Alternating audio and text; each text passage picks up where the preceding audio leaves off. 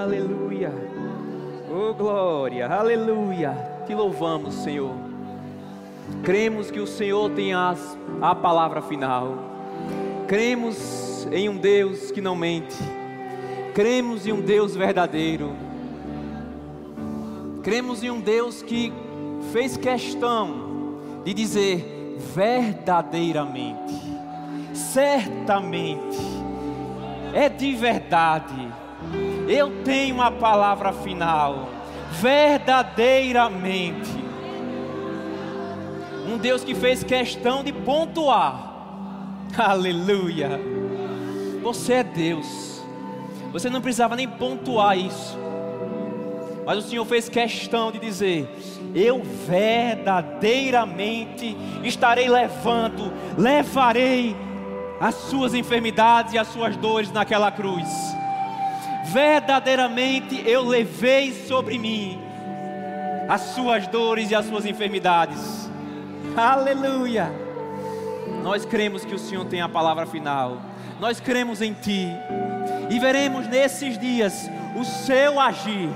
Veremos nesses dias essa palavra se cumprindo. Veremos nesses dias o Senhor cumprindo e manifestando milagres no nosso meio, cumprindo e manifestando o sobrenatural. Pessoas que estão nos ouvindo, ah, pelo YouTube serão tocadas aleluia, e serão curadas. Pessoas que estão nesse ambiente já podem agora mesmo receber, aleluia, aquilo que foi conquistado, aquilo que foi comprado, e desfrutar de uma unção que já está operando aqui, trazendo cura. Te agradecemos, Senhor, porque o Senhor já está manifestando sobrenatural nesse lugar, no nome de Jesus, amém e amém. Glória a Deus, você pode sentar.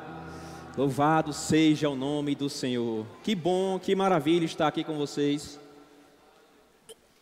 Que maravilha poder participar dessa conferência com vocês. Quero honrar e agradecer a diretoria, aqui Renato representando, agradecer a Rafael, a Manu, a Carol pela oportunidade de estar aqui, pela honra de poder ministrar essa palavra que transformou a sua vida. Eu sei que transformou a sua vida. Você, quem é ministro de cura aqui, que está aqui, é ministro de cura, pode levantar a mão. Oh, glória a Deus. Quem veio aqui porque está enfermo, está precisando receber é, cura, você ouviu falar, glória a Deus, Deus vai tocar você hoje, Deus já está tocando você hoje. Você está em um ambiente sobrenatural, um ambiente de milagres, um ambiente de um povo que crê, de um povo que deseja ver o sobrenatural, que tem fome do sobrenatural e que tem visto. Então, só em você estar aqui, eu sei que você já está sendo tocado eu te aconselho a já começar a observar o seu corpo e já tem mudança no seu corpo. Eu creio nisso em nome de Jesus. Viu? Tem muita, muita unção disponível aqui para que você não, não saia daqui do mesmo jeito. Amém? Quero honrar também é, o apóstolo Darren. Deixa eu me apresentar. Né? Eu sou pastor, como o Carol falou, pastor Temístocles. Sou auxiliar é, do apóstolo Darren, do pastor Darren lá da Verbo da Vida Aracaju. É, e estou muito honrado de estar aqui. Todo mundo me chama de pastor misto, não precisa tentar falar Temístocles, que eu sei que não é fácil, mas o nome é grego, não sou grego, o nome é grego mesmo. E eu sei que eu estou com expectativa com o que o Senhor vai fazer, não só no, nas pessoas que estão enfermas. Eu creio que essa conferência foi preparada hoje, esses dias, para tocar você que é ministro de cura, você que também não é ministro de cura ainda, mas tem um desejo em mover-se no sobrenatural. Deus também quer usar você. Deus também está querendo alinhar você. É, o que Rafael falou no meu coração, falou para mim, na verdade, é, é, foi para tratar também com esse público específico, esse público que deseja viver o sobrenatural. E a gente vai ser alinhado e a gente vai se tornar pessoas mais efetivas nessa área, amém? Eu creio nisso, no nome de Jesus. Então, eu quero contar um pouquinho meu, da minha história. Eu me converti em 2006 é, na Verbo da Vida mesmo. E aí em 2007, eu me converti em 2006 em outubro. Em 2007 eu já estava fazendo rema e cada matéria, você que já fez o rema sabe, né, que você fica empolgado. Quem já tinha um histórico de crente, depois que começa a fazer o rema, começa a dizer, rapaz, eu preciso me converter de novo, porque eu aprendi um monte de coisa que não era o ideal. Só que no meu caso não. No meu caso eu já tinha, tinha acabado de me converter, estava um papel em branco. Eu não tinha ideia de nada do que era Deus e tudo que me diziam já estava alinhado com a palavra dele, porque eu já entrei logo no Rema. Então, eu fiz o Rema em 2007, 2008, 2009 eu fiz escola de ministros, 2010 casei. Eita benção, maravilha, né? Não, não podia ser melhor, né? Então, eu tive essa oportunidade de ter essa trajetória e, como todo novo convertido, apaixonado por Jesus, me envolvi em todos os departamentos possíveis na igreja. Mas em 2015, especificamente, eu ensinando no discipulado da nossa igreja, o, o pastor Darren me colocou para ensinar uma matéria sobre evangelismo. E quando eu fui estudar a respeito de evangelismo, aquilo eu posso dizer mudou a minha vida. Eu aprendi algo a respeito do amor de Deus, algo que com certeza é ministrado no Rema, mas parece que aquela ficha caiu. Parece que a revelação chegou naquela fase específica e a minha vida ela foi totalmente transformada. Eu saí de um lugar de medo para um lugar de confiança. Eu saí de um lugar de, de crítica e julgamento das pessoas para um lugar de olhar com um olhar de compaixão. O apóstolo Derry não tinha ideia do que ia acontecer, só em ele me colocar para ensinar uma matéria chamada evangelismo. Mas aquilo mudou a minha vida. O que é que mudou a minha vida? Apenas estudar sobre o assunto? Não. Sobre o que mudou minha vida foi entender algo que eu quero ministrar para você hoje, que é tão simples que se você não tomar cuidado, você pode sair dessa, dessa reunião dizendo: Ah, eu já sei, eu já entendi sobre isso, eu já, já sou crente há muitos anos e eu sei que Deus me ama. Mas é sobre isso que eu quero ministrar para você: o amor que cura. Eu quero te dizer que isso mudou tanto a minha história. E eu fiz questão de dizer que eu já tinha rema, eu já tinha escola de ministros, eu já ministrava, eu já tinha uma bagagem, mas ainda assim, quando eu me abri para essa realidade do amor de Deus e eu me deixei ser amado pelo Senhor, aleluia, a minha fé para a cura mudou. Ela explodiu, a melhor palavra seria essa. A minha fé para a cura explodiu. A minha fé para eu entender o quanto Deus quer me curar explodiu. E a minha fé para orar para o enfermo também explodiu. A partir de então não conseguia olhar mais uma pessoa doente, uma pessoa necessitada na rua, e eu não conseguia não ir até aquela pessoa e orar por ela. E vocês estão falando com alguém que era extremamente tímido, extremamente amedrontado, extremamente é, é, na minha, extremamente é, qual é a palavra? Como é? Introvertido, né? As pessoas dizem, eu sou introvertido, eu sou tímido, e tem muitas palavras que nós usamos a respeito de, da nossa condição, mas eu quero dizer que você não se conhece enquanto você não se deixa ser amado por Deus. Aleluia. Eu pensava que eu era tímido, eu pensava que eu era introvertido, eu pensava que eu era fechado, até eu me deixar de verdade ser amado por Deus, até essa revelação cair, e aí tudo mudou. E logo depois, logo depois de um tempo, isso foi em 2015, e como eu falei, eu não conseguia. Eu vou dar um exemplo, por exemplo, vou contar alguns testemunhos hoje. É, eu, tava, eu tenho uma loja, na época eu tinha uma loja específica, e ela vendia vestido de festas. E nessa loja, eu estava no computador é, resolvendo algumas coisas, e uma cliente, ela tinha uma perna menor que a outra, e ela estava provando o vestido, né? Ela estava em outro, em outro, eu não estava exatamente é, próximo dela, mas eu consegui ouvir ela dizendo: Ah, não tem nenhum vestido que fica bom em mim, porque uma perna é menor que a outra. Eu sofri um acidente há uns anos atrás. E ela comentando isso, né? E aí é, já me veio aquela aquele desejo de orar por ela. Quem tem esse desejo de orar pelos enfermos? Eu sei que você está aqui, você, é, é, você que é cristão, você que ama o Senhor, eu sei que esse desejo está em você. E se esse desejo ele não está sendo desenvolvido, é porque você está retendo. Mas hoje é dia de você parar de reter. Hoje é dia de você deixar fluir, porque você é a luz do mundo. E não tem como esconder uma cidade edificada sobre o monte. E não tem como. É, é ninguém acende uma luz para colocar debaixo de uma mesa, de uma cadeira. A gente acende uma luz para colocar num lugar bem visível. E Deus acendeu uma luz em você.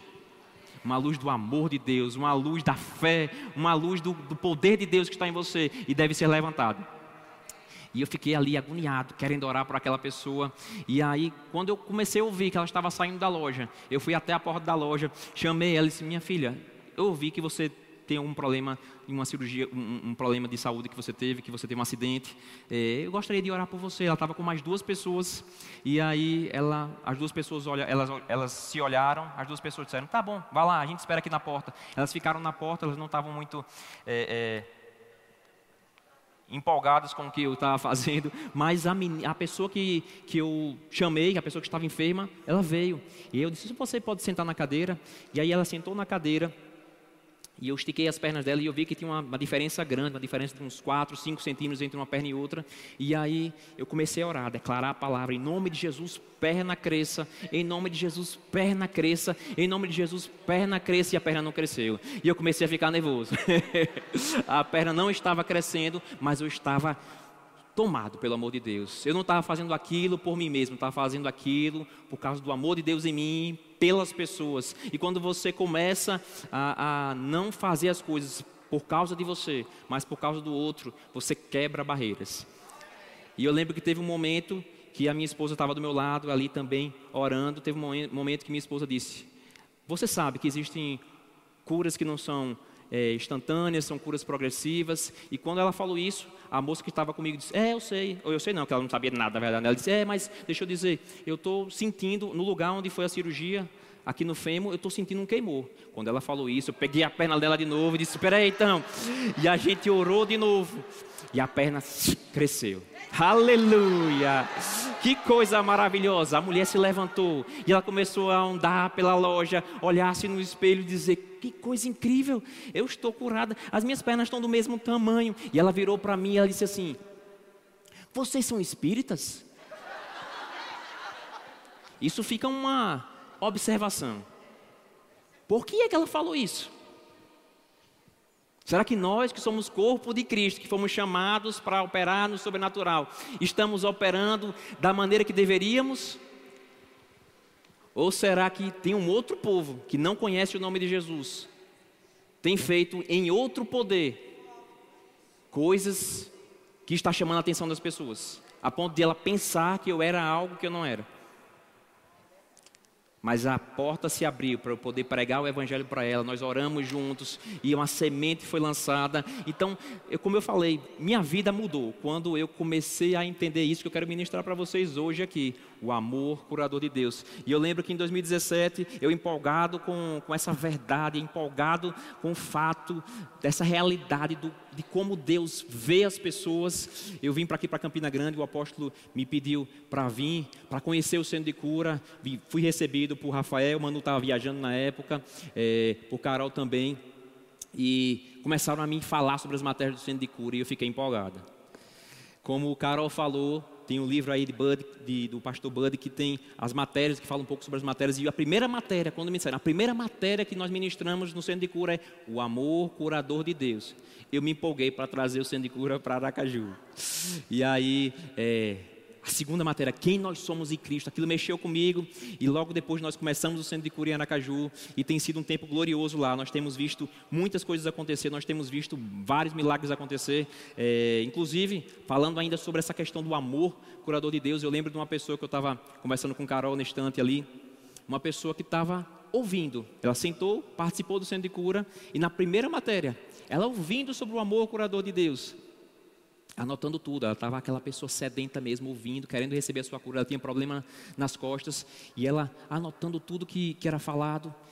E ela estava absorvendo e a caneta dela caiu. Ela não conseguia fazer o movimento de abaixar. Ela foi, abaixou, pegou a caneta, voltou. E ela, quando ela pegou a caneta na mão, ela se tocou. Eu não conseguia fazer isso. E agora eu estou conseguindo fazer. Que coisa incrível. Ninguém pôs as mãos sobre ela. Ninguém orou por ela, ela simplesmente acreditou. Acreditou que havia um Deus que era por ela, não contra ela. Ela simplesmente acreditou, ela absorveu. Como uma criança, ela acreditou naquilo e aquilo foi suficiente. Foi suficiente para receber a cura dela. E nós temos visto pessoas sendo curadas de escoliose, nós temos visto pessoas sendo curadas de câncer, nós temos visto muitos testemunhos nesses quatro anos e meio lá em Aracaju. E eu creio que é o começo do que Deus vai fazer lá em Aracaju, o que vai fazer no seu centro de cura, o que vai fazer na sua vida pessoal, sabe? Se você veio aqui e você tem esse desejo de ser usado por Deus, se prepare para já começar a colocar em ação aquilo que você vai aprender aqui e ser usado por Deus. E se você veio porque você está enfermo, não espere um momento de imposição de mãos. Deus está te tocando agora. Deus está te tocando à medida que a mensagem é anunciada. Acredite nisso e você vai receber grandes coisas do Senhor. Você vai receber o que você precisa. Então é isso que mudou minha vida. Mateus capítulo 13, versículo 44. Nessa época específica, quando eu estava é, é, estudando sobre evangelismo, eu lembro de eu estar no meu quarto, eu não estava exatamente orando, mas me veio essa passagem específica e o Espírito Santo começou a falar comigo a respeito do reino de Deus. Diz lá a respeito da é, a parábola do tesouro escondido. E diz assim: O reino dos céus é semelhante a um tesouro oculto no campo, o qual certo homem, tendo-o achado, escondeu. E transbordante de alegria, vai, vende tudo o que tem e compra aquele campo. E aí o Senhor falou comigo: Sabe quem é esse tesouro escondido? Sabe quem é esse, essa, esse, esse campo que tem um tesouro escondido? E ele falou: É você. Oh, eu me empolguei. Eu fiquei feliz da vida quando eu descobri que Ele é. Ele é aquele que vendeu tudo. Você concorda comigo que Jesus ele vendeu tudo? Que Jesus se deu, ele não vendeu nada eh, no aspecto de mas ele se entregou, ele pegou o que ele tinha e ele olhou para você e ele viu em você mais do que o que você mesmo se vê. Ele viu em você todo o propósito pelo qual Ele te criou, e Ele olhou para mim, e Ele viu isso, e quando eu descobri isso, eu disse: minha vida vale a pena. Eu costumo dizer que algo vale aquilo que alguém tem coragem de pagar. Eu falo isso para todo mundo. Eu evangelizo em todos os lugares que eu vou. E eu digo para as pessoas: ei, eu vejo em você alguém valioso. Eu vejo alguém em você que Deus pagou um preço incrível. Se você coloca no LX um carro de 20 mil, você não vai conseguir vender por 100 mil. Concorda comigo? Porque algo vale aquilo que alguém tem coragem de pagar. E você pode anunciar o preço que você quiser, mas só vai valer quando alguém pagar o preço. E Jesus pagou por você a própria vida. E você acha que Jesus pagou caro por algo que ele quer que fique quebrado?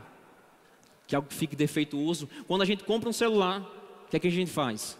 Coloca uma capa, coloca uma película, a gente protege esse celular de todas as maneiras possíveis. Por quê? Porque a gente comprou e parcelou para 10 vezes. A gente está pagando aquele celular ainda. Não é verdade? Você investe no celular e você sabe que ele precisa estar protegido. Quanto mais Jesus pagando a própria vida dele por você, ele não deseja que você ande em saúde divina. 1 Tessalonicenses 5,23 diz que o, que o Deus de paz te santifica em tudo e que o seu espírito, a sua alma e o seu corpo seja conservado íntegro e irrepreensível até a vinda do nosso Senhor Jesus Cristo.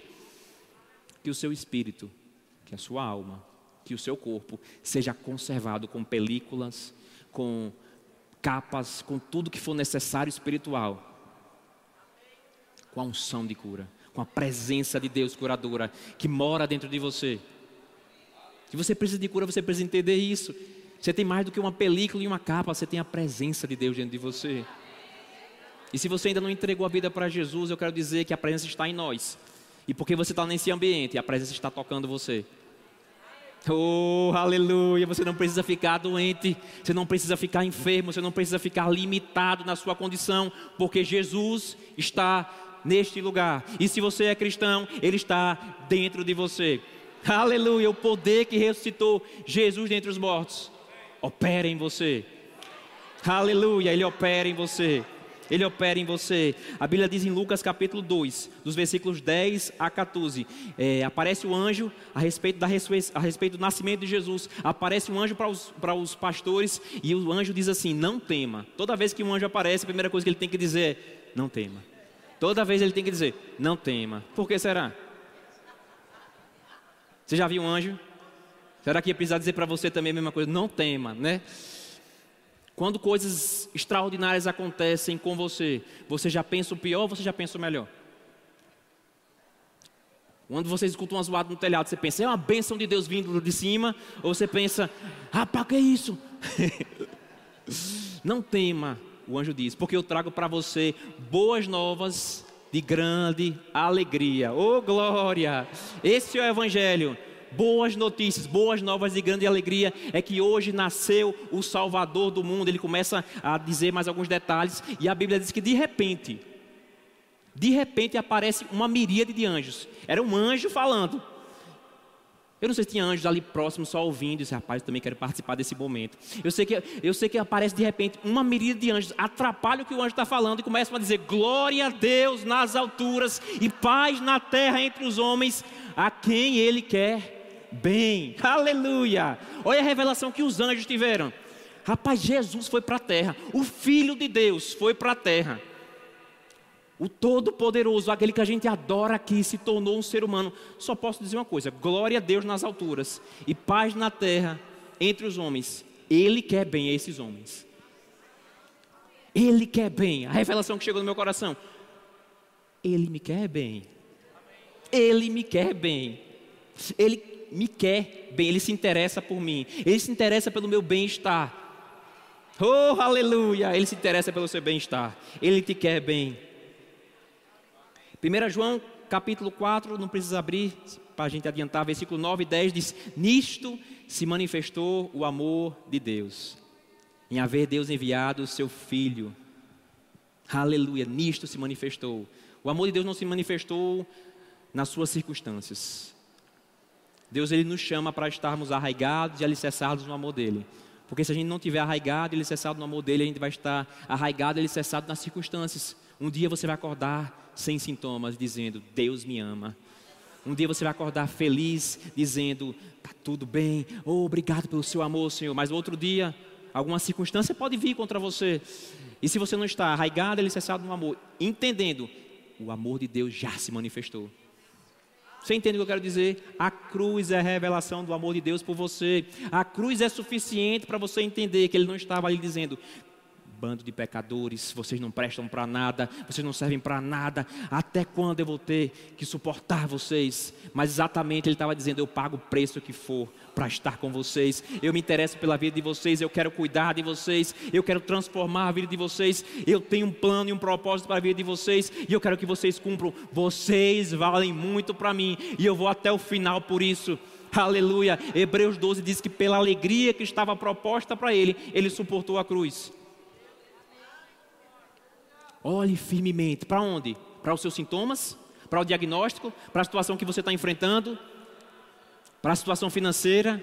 Olhe firmemente para o Autor e Consumador da sua fé, Cristo Jesus, o qual em troca de uma alegria que lhe estava proposta, suportou a cruz. Então ele estava ali naquela cruz pensando: vai valer a pena. Isaías disse que ele olhou para o sacrifício da sua alma e ficou satisfeito. Ele estava ali sendo machucado, sendo maltratado, mas ele disse: vai valer a pena, vai valer a pena, vai ter um resultado nisso. Eles vão ser santos, eles vão ser curados, eles vão ser transformados, eles vão se juntar a mim. Vai valer a pena cada, aleluia. Oh glória, valeu a pena porque você está aqui hoje, valeu a pena porque eu estou aqui, valeu a pena porque agora a cura está disponível para você, valeu a pena. Quando eu vou evangelizar, algumas pessoas dizem assim: é, mas eu começo a falar sobre esse amor e as pessoas dizem logo: é, mas Deus deve estar muito chateado de ter feito isso tudo e não ter visto o resultado e o mundo continuar desse jeito. E eu digo: não, Ele está dizendo, valeu a pena. Ele está dizendo, eu sei quem eles são. No pior dia da sua vida, Deus ele não tirou os olhos daquele que ele, daquilo que Ele criou você para ser. Você foi criado para ser imagem e semelhança dele. Você foi criado para representar o rei. Você foi criado para representar um rei que não está doente. Oh glória! Então você não precisa ficar doente, porque você foi criado para representar ele. Ele não se alegra no seu sofrimento. Ele não se alegra na sua dor. Os sofrimentos que Jesus passou e que a Bíblia ensina que nós podemos passar não tem nada a ver com doença. Ah, mas a Bíblia diz que nós devemos é, carregar a nossa cruz. A Bíblia diz que nós devemos sofrer os sofrimentos de Cristo também, mas não tem nada a ver com doença. Porque eu não lembro de Jesus com dor de cabeça. Eu não lembro de Jesus com câncer. Eu não lembro de nenhuma passagem que mostra que Jesus ficou ele não estava muito bem naquele dia, porque não, não lembro desse dia. Você lembra? A sua Bíblia não tem esse capítulo, esse versículo. Você vê Jesus sendo perseguido. E se prepare, é bem capaz que você seja perseguido também se você pregar o evangelho, mas você não vê Jesus doente. Você não precisa ficar doente. Aleluia, você não precisa ficar enfermo, e isso é maravilhoso. A Bíblia diz em Romanos 5,8 que Deus prova o amor que Ele tem por você. Como? Com palavras só? Não, com ação, com a entrega na cruz, entregando o filho dele. Então, eu quero estabelecer isso nessa noite. Você é amado. Eu quero que você saia carimbado com essa verdade. Ele te ama. Eu quero que você saia carimbado com essa informação. Aliás, eu não quero que seja apenas informação. Eu quero que seja a sua realidade. Eu quero que você beba dessa água, porque a informação eu tinha. Como eu falei, rema, escola de ministros, palavra abençoada, só palavra, só ministrações dentro da palavra na minha igreja, mas aleluia, ainda precisava me deixar ser transformado por esse amor, experimentar, provar. Sabe, Deus não quer que você apenas saiba uma teoria, Ele quer que você prove esse amor, Ele quer que você experimente do amor dEle, aleluia, oh glória. E eu te digo, isso mudou a minha vida, por isso que eu estou compartilhando com você. Eu queria que você abrisse em Mateus capítulo 12, por favor. Mateus no capítulo 12, aleluia. Mateus capítulo 12, a partir do versículo 7. Os versículos anteriores vai mostrar Jesus andando pelo campo e os seus discípulos ah, pegaram espigas e comeram espigas e os, os, os, fariseus não gostaram muito do que estava acontecendo, começaram a, a dizer para Jesus que não era possível fazer isso, que não estava certo fazer isso. E Jesus fala no versículo 7: Mas se vocês soubessem o que significa misericórdia quero e não holocaustos, não teríeis condenado inocentes. Eu gosto desse versículo. Jesus diz: olhe, ele começa a explicar, a falar de algumas passagens, de algumas situações onde Davi e os seus companheiros comeram os pães da proposição. E ele disse: Olha só, vocês estão é, dizendo algo, mas se vocês soubessem o que significa misericórdia quero e não holocaustos, vocês não teriam condenado inocentes. E a minha pergunta que eu faço para você é: será que a gente, o que é condenar? Condenar é levar ao inferno, condenar é levar para uma prisão, mas condenar também é você criticar e você na sua mente dizer assim: essa pessoa ela não está apta a receber algo de Deus. E aqui está dizendo que Jesus disse: se a gente souber o que é misericórdia, quero, e não holocaustos, a gente não vai condenar inocentes. Quem são inocentes? Qualquer pessoa que você encontrar na terra é inocente pelo menos tem o direito de se tornar inocente. Você já fez o rimo, você sabe o que é a justiça de Deus? Você sabe que Jesus naquela cruz, ele pagou um preço para trazer o carimbo de justificado para qualquer ser humano. E se você já é, entregue a ele, nem se fala, você é inocente. Então, às vezes, nós impomos as mãos sobre alguém. Eu vou falar especificamente para nós, ministros de cura. E quando eu digo ministro de cura, não apenas aquele que serve no centro de cura, mas aquele que crê que pode ser usado por Deus. Crê que foi chamado para impor as mãos sobre os enfermos, segundo Marcos 16. E a gente às vezes faz a coisa certa, a gente faz a obedece o que Marcos 16 diz. A Bíblia diz que nós devemos impor as mãos sobre os enfermos, mas a gente já vai cheio de crítica.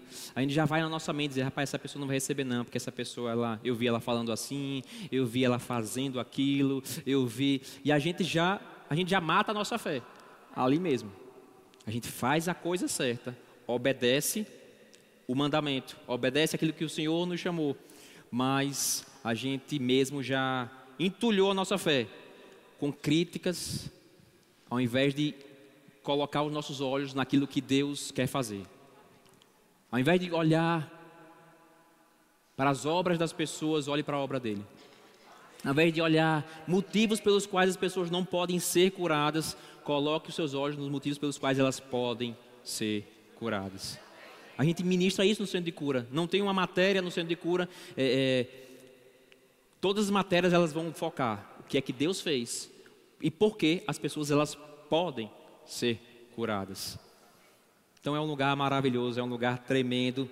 Então, misericórdia quero e não holocaustos. Se a gente acreditar nisso. E essa palavra misericórdia é super interessante. Eu sei que você sabe, mas na definição de Strong diz: bondade e boa vontade ao miserável e ao aflito, associada ao desejo de ajudá-lo.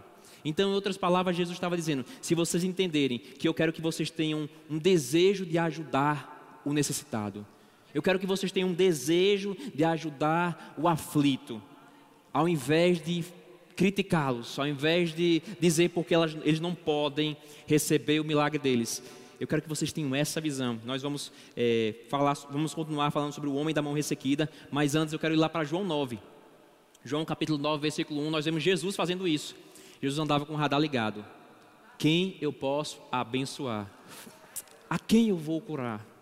Quem eu vou liberar o poder sarador de Deus? Em João capítulo 9, no versículo 1, nós vemos Jesus olhando para um cego. Jesus ele olha para aquele cego. Abra lá comigo, João capítulo 9, por favor. Depois, depois a gente vai voltar para Mateus 12, continuar esse texto. Aleluia. Deus é maravilhoso. Aleluia. É, João capítulo 9, versículo 1. Caminhando Jesus viu um homem cego de nascença. E os seus discípulos perguntaram: Mestre, quem pecou, este ou seus pais, para que nascesse cego? Você consegue ver que Jesus é que viu o homem. Jesus viu o cego. Jesus, ele que foi atrás do cego nessa passagem. Jesus que focou no cego. E eu acredito que Jesus estava com um olhar de tanta compaixão. Jesus estava, estava tão claro, aquele olhar focado naquele cego, que os discípulos puxaram o assunto sobre aquela situação. Se você vê uma pessoa olhando para o tempo, olhando para o céu, você já vai, e você estiver perto dela, você já vai puxar o assunto sobre aquilo, né? É, acho que vai chover, né? Se você vê alguém olhando muito para alguma coisa, você já vai fazer um comentário sobre aquela coisa. Não é verdade? E assim foi aqueles discípulos. A questão é que eles não sabiam o que estavam dizendo, falaram besteira. Essa é a questão. Eles estavam ali, Jesus tinha um, um foco, Jesus tinha um alvo. Eu vou curar esse homem. Ele não nasceu para ser assim. Vai se manifestar as obras de Deus. Era assim que Jesus estava pensando. Ele não vai ficar cego, vai se manifestar as obras de Deus. Eu não criei ele para isso, eu não quero ele assim. Eu acredito que Jesus estava com um olhar compenetrado de tal maneira que os discípulos puxaram assunto. Os discípulos, rapaz, o que, que, que, Jesus está fazendo? E aí a Bíblia diz que os discípulos disseram: E aí, Jesus, vamos falar sobre esse homem. Esse homem ele nasceu cego, foi os pais que pecaram. Por que é que ele está cego? Qual é o problema dele? É, é, qual o motivo dele estar cego? E Jesus, o tempo todo, como eu falei, ele não estava procurando o motivo pelo qual ele estava cego. Ele estava procurando o que o céu estava pensando sobre aquilo. Jesus estava focado no céu. E aí Jesus diz para ele no versículo 3: Nem ele pecou, nem os seus pais pecaram para que nem, nem ele pecou, nem os seus pais pecaram para que nascesse cego. Respondeu Jesus. Mas foi para que se manifestem nele as obras de Deus. Jesus ele estava focado nisso. A gente às vezes fica lutando teologia. Ah, então, é, então Deus estava, Deus colocou a doença. Óbvio que Deus não colocou essa doença. Óbvio que não era vontade de Deus que ele tivesse doente. Na verdade, Jesus estava focado em quê? Em manifestar as obras de Deus. No versículo 4, ele fala: "É necessário". Eu gosto disso. É necessário. Não é opcional, algo urgente no coração de Deus. Quando Jesus fala é necessário, é porque Ele está falando sobre algo que Ele considera importante. É necessário que façamos. Ele não disse que eu faça, Ele disse que façamos. Ele está convidando você para fazer alguma coisa. Ele está convidando você que está me assistindo, que já é crente, que já é homem de Deus. Ele está convidando você também para fazer alguma coisa em relação ao enfermo. É necessário que façamos, Jesus fala as obras de Deus enquanto é dia. Você consegue ver uma urgência? Vem à noite, quando ninguém pode trabalhar. Eu tenho pressa, Jesus estava dizendo. Enquanto eu estiver na terra, enquanto eu estiver no mundo, eu sou a luz do mundo. Enquanto eu estiver aqui, eu vou fazer alguma coisa a respeito de quem está nas trevas, porque eu sou luz. É necessário que eu haja de alguma maneira. É necessário que eu haja em compaixão. É necessário ter misericórdia. Misericórdia quero, e não holocaustos. Eu quero manifestar a glória de Deus. Você quer? Eu sei que você quer manifestar a glória de Deus e nós veremos. Eu sei que nós não vamos, Jesus não vai voltar. Jesus está voltando, está às portas e a igreja ela está se alinhando a um mover sobrenatural, alinhado com a palavra e vai andar junto, já tem sido declarado, vai andar junto a palavra e o Espírito, e grandes coisas vão acontecer, e é nesse avivamento poderoso que Jesus voltará. É assim que Jesus vai voltar, ele vai buscar uma igreja gloriosa, uma igreja que manifestou grandes coisas, e sou eu, e é você que vai agir dessa maneira. É necessário que façamos as obras daquele que me enviou enquanto é dia. Diga, eu estou dentro. Aleluia, você faz parte do que Deus quer fazer na terra. Porque se ele está dizendo, enquanto eu estou no mundo, eu sou a luz do mundo, em outra passagem ele diz, vocês são a luz do mundo. Quando eu for, vai ser noite para mim, mas vai continuar dia, porque você vai estar na terra. As trevas não vão prevalecer, as doenças não vão prevalecer, porque vocês vão estar aqui desfazendo as obras do diabo. Para isso se manifestou o Filho de Deus, para desfazer as obras do diabo. E nós, que somos filhos de Deus também. Aleluia! Fomos chamados para desfazer as obras do diabo. Glória a Deus. Volta lá para Mateus capítulo 12, por favor. Mateus capítulo 12. Vamos continuar. Depois que Jesus fala isso para os fariseus, ele diz: Misericórdia eu quero. Se vocês souberem o que é misericórdia, quero e não holocaustos, vocês não teriam condenado inocentes. E aí no versículo 9: Tendo Jesus partido dali, entrou na sinagoga deles. Na sinagoga desses mesmos fariseus, desses mesmos que estavam falando essas coisas. Não foi na sinagoga de Jesus, foi na sinagoga deles. Achava-se ali um homem que tinha uma das mãos ressequida, e eles então, com o intuito de acusá-lo, antes de eu, de, eu, de eu ler esse texto, eu lembrei de um testemunho, vou contar aqui rapidinho, a respeito dessa questão específica. Eu lembro que eu, tinha uma, eu tenho uma loja dentro do aeroporto, em Aracaju, e eu estava lá em um ambiente, em um momento específico onde não tinha voo, eu estava resolvendo algumas coisas dentro da loja, mas esse amor que eu estou falando para você, que mexe com a gente por dentro, estava ali. E eu estava tão empolgado, tão feliz e tão, tão desejoso de compartilhar esse evangelho, que eu saí da loja e eu saí procurando alguém no aeroporto. Rapaz, eu vou encontrar alguém aqui, eu vou compartilhar dessa boa notícia. E aí eu encontrei três pessoas e eu comecei a falar do amor de Deus para elas. E no final eu disse, e eu queria saber se algum de vocês está enfermo, está precisando de alguma oração. E um deles é, disse: Não, eu tenho um problema de saúde, mas é de, de infância, desde pequeno. Eu tenho, eu, parece que nasceu ou foi logo de, depois do nascimento. Tenho um problema no osso e esse osso aqui é quebrado, a, a, a, clavícula, e é quebrado. E toda vez que eu movimento, eu sinto dores e eu não posso fazer alguns movimentos específicos. E, e eu disse: Eu vou orar por você. Ele disse: Não, isso aqui desde a infância que eu tenho isso aqui. Não, não tenho. E eu disse: Tudo bem. Eu estava possuído pelo amor de Deus. Nada ia me parar.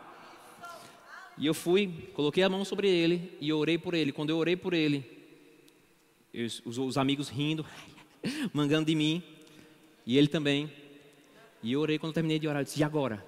Ele disse: Eu falei para você que isso aqui é desde a infância. Ainda está doendo do mesmo jeito. E aí, ao invés de me desculpar e sair, eu coloquei a mão de novo e disse: Peraí, em nome de Jesus, eu declaro cura agora acontecendo. Eu disse: E agora? E eles continuando rindo. E é interessante nesse momento, por que, que eu estou falando desse testemunho? Porque eu poderia usar várias desculpas nesse momento. Eu poderia dizer, sabe que mais? Existe uma desonra muito grande aqui. Existe, Jesus, não escuta isso não. Eles estão mangando da gente. Jesus deve estar nervoso, Jesus deve estar preocupado. Mas eu estava, como eu disse, possuído pelo amor de Deus. Eu estava convicto de quem eu era e convicto do que Deus queria fazer naquela situação. E na terceira vez que eu impus as mãos sobre ele e declarei cura, ele fez: Oxi, rapaz, tem uma pedra de gelo aqui, o que, é que você fez em mim? E aquele homem ele foi curado. E eu disse: Agora quem vai rir sou eu, né? Não, brincadeira. Mas aquele homem ele foi curado e o que eu quero deixar, dizer para vocês é isso: existe um lugar em Deus onde a ofensa não te atrapalha.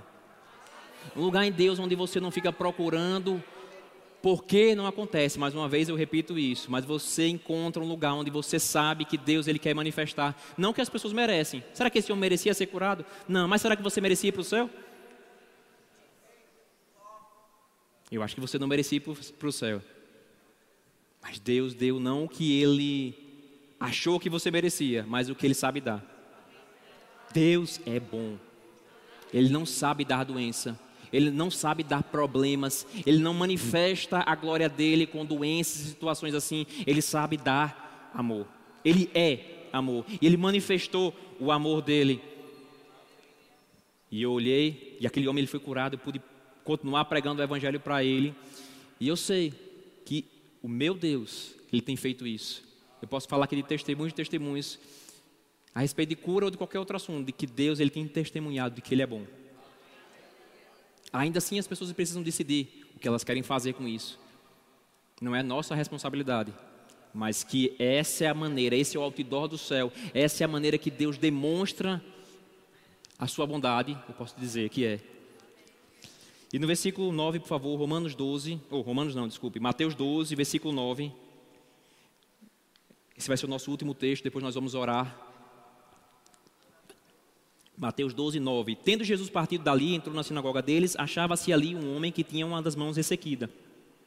E eles então, com o intuito de acusá-lo, perguntaram a Jesus: É lícito curar no sábado? Você consegue ver a situação? Você consegue ver aqueles mesmos fariseus olhando para aquele homem que estava ali, nem sem, nem sem saber o que estava acontecendo, ali com a mão ressequida, ouvindo Jesus e os fariseus. É lícito Jesus curar no sábado? Querendo pegar Jesus em uma situação. E aquilo incomodou Jesus. Você consegue ver isso? É lícito curar no sábado? E Jesus respondeu: Qual dentre vocês será o homem que, tendo uma ovelha, e num sábado esta cair numa cova, não fará todo o esforço tirando-o dali? Ora, quanto mais vale um homem que uma ovelha? Qual foi a resposta de Jesus? Esse homem vale demais para mim. E se para vocês uma ovelha é importante e vocês tiram ela, fazem todo o esforço para tirar de uma cova, quanto mais essa cova que esse homem está. Porque doença não é bênção, doença é, doença é cova. Tem muita gente pregando que doença é Deus trabalhando na sua vida. Mas ele viu, Jesus disse: é uma cova. E eu preciso, se você faz com que é seu, cuida do, do, que é seu, a ponto de no sábado você tira essa ovelha para que ela não fique na cova, eu vou deixar o que é meu, aquilo que eu vou pagar um preço, aquilo que eu criei numa cova, não vou. Quanto mais vale? Jesus dá a resposta. A resposta é: um homem vale demais para mim para eu deixar doente. A sua vida, você que está enfermo, você que está precisando de cura, a sua vida vale demais para Jesus, para permitir que você permaneça enfermo, para Ele permitir que você permaneça com essas dores, com esse diagnóstico, a sua vida, ela é preciosa demais. Nós já falamos sobre o valor que ela tem. Ela vale o sangue de Jesus. Ela vale o preço mais caro que existe. Não foi coisas corruptíveis como prata ou ouro que foram pagas por você, não. Foi o próprio sangue do Cordeiro sem mácula perfeito. Aleluia! Você pode receber o que é seu, porque Ele te ama. Porque a vontade dele é te curar. Aleluia! E ele termina dizendo: portanto, é lícito sim fazer o bem no sábado. Porque curar é fazer o bem. Jesus não vê como algo ruim. Pode ser qualquer dia, pode ser qualquer culto, pode ser qualquer hora. Jesus ele considera que fazer o bem é lícito. Você que está enfermo, você pode ficar de pé. Fica de pé no seu lugar mesmo aí. Aleluia, glória a Deus. Coloque a mão aonde você precisa de cura. Aliás, antes disso, eu quero que você verifique. Eu creio que pessoas já foram curadas. Verifique o seu corpo. E se você já recebeu a sua cura, levante sua mão. Se você já percebeu, eu vejo sua mão levantada. Você já percebeu a diferença no seu corpo? Eu quero que levante a mão só quem já percebeu a diferença no corpo. Vejo várias mãos levantadas. Aleluia! Aleluia! Quem, quem é corajoso e quer vir aqui na frente dizer o que aconteceu com você? Qual era o seu problema e como você está? Vem uma pessoa aqui. Você que já recebeu a sua cura. Já percebeu a diferença no seu corpo? Aleluia, tem um. Aleluia, Jesus está aqui. Tem um, tem um microfone para ela poder falar. Você pode me dizer o que aconteceu? Artrose no joelho direito.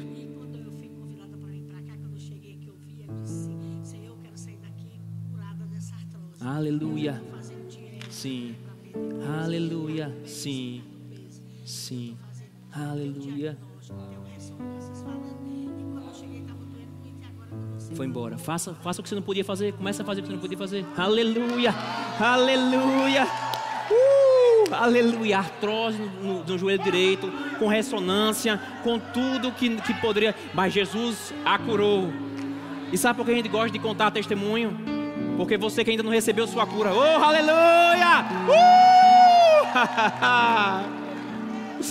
oh, aleluia! Porque você que ainda não, não se manifestou, isso gera uma convicção no seu coração: Deus está curando nesse ambiente.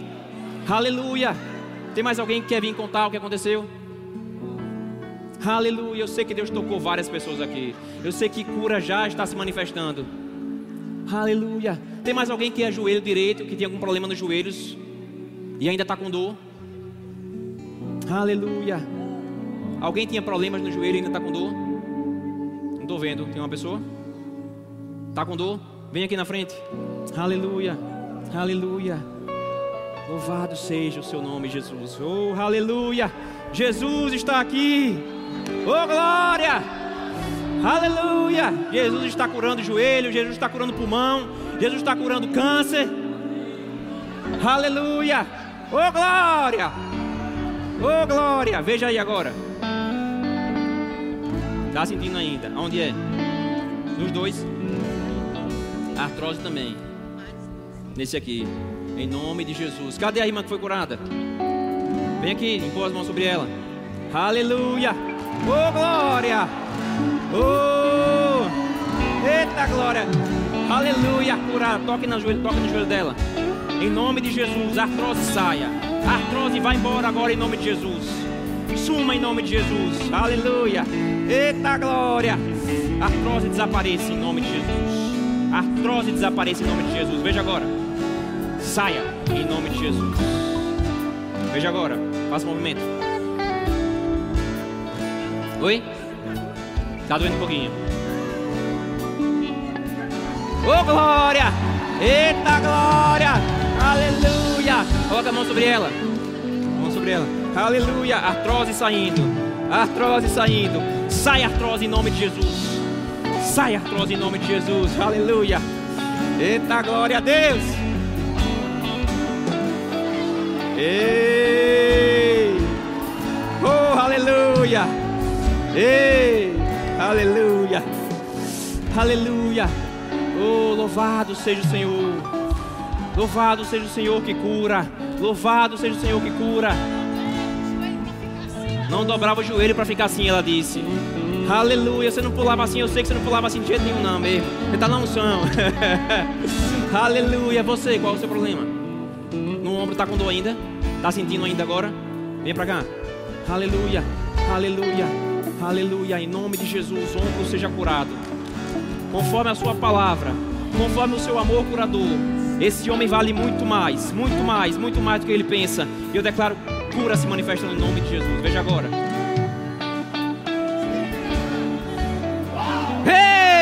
Aleluia, aleluia, aleluia. Certo, artrose, artrose, artrose, aleluia, aleluia. Oh, curado em nome de Jesus, vai, toca nela. Curado em nome de Jesus, artrose suma.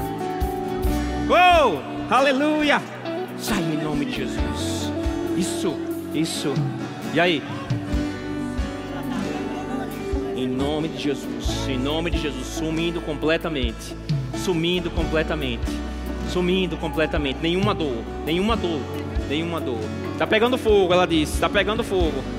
Está pegando fogo. É Jesus te curando. É Jesus te curando. É Jesus te curando. Aleluia. Aleluia. Aleluia. Aleluia. Aleluia. Você. Aleluia. Louvado seja o nome do Senhor. Oh, adore o Senhor, adore o Senhor. Não fique desconectado. Aqui é um show celestial. É Ele querendo se mostrar. É Jesus querendo se mostrar. É Jesus querendo mostrar quem Ele é. Qual é o seu sintoma? Certo. E você veio com qual sintoma? Certo. Então, só com, o exame que você, você não consegue. Você estava com dor? Estava com gastrite agora? Gastrite e nódulo aonde? Na vesícula. Gastrite e nódulo na vesícula. Quem é o ministro de cura que vai orar por ele? Venha. Venha. Ela, venha. É. Aleluia. Aleluia. Aleluia. Oh glória. Aleluia. Aleluia. Gastrite e nódulo na vesícula. Indo embora, em nome de Jesus. Em nome de Jesus. Eu coloco a mão, eu coloco.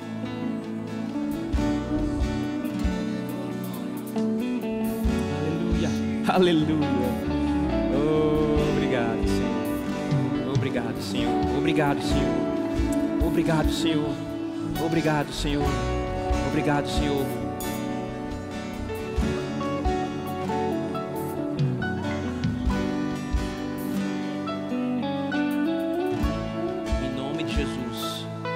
Receba a sua cura agora. Tosse saia, vesícula seja restaurada.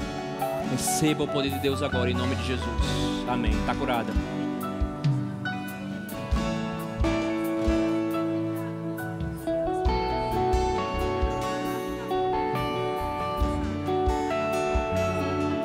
No final, quando terminar, você me, você me procura, certo? Combinado? Você que está em casa e você que está precisando receber oração. Deus, Deus não. Uma dor no ombro passou e o resto ele vai fazer exame. Glória a Deus. Deus está nesse lugar. Eu não vou, eu não vou orar por ninguém mais é, impondo as mãos porque eu não preciso fazer isso. Deus, Deus, Deus não precisa das minhas mãos para te curar, tá bom? Deus não precisa das minhas mãos. Ele não precisa das minhas mãos. Ele está aí. Certo? Deus está curando vocês agora, em nome de Jesus. Te agradecemos, Senhor, pelo poder curador de Deus em todo esse ambiente. O poder curador de Deus em você que está em casa. Eu declaro ativando dons também em você que está em casa. Dons estão sendo compartilhados. Comece a impor as mãos sobre os enfermos e os enfermos serão curados. E obrigado, Senhor, por esse ambiente saturado por cura. Em nome de Jesus, cada sintoma, cada problema de saúde, saia desse lugar em nome de Jesus. Saia desse lugar em nome de Jesus. Liberamos a sua cura em nome de Jesus. Receba, faça o que você não podia fazer e receba a sua cura agora em nome de Jesus. Em nome de Jesus.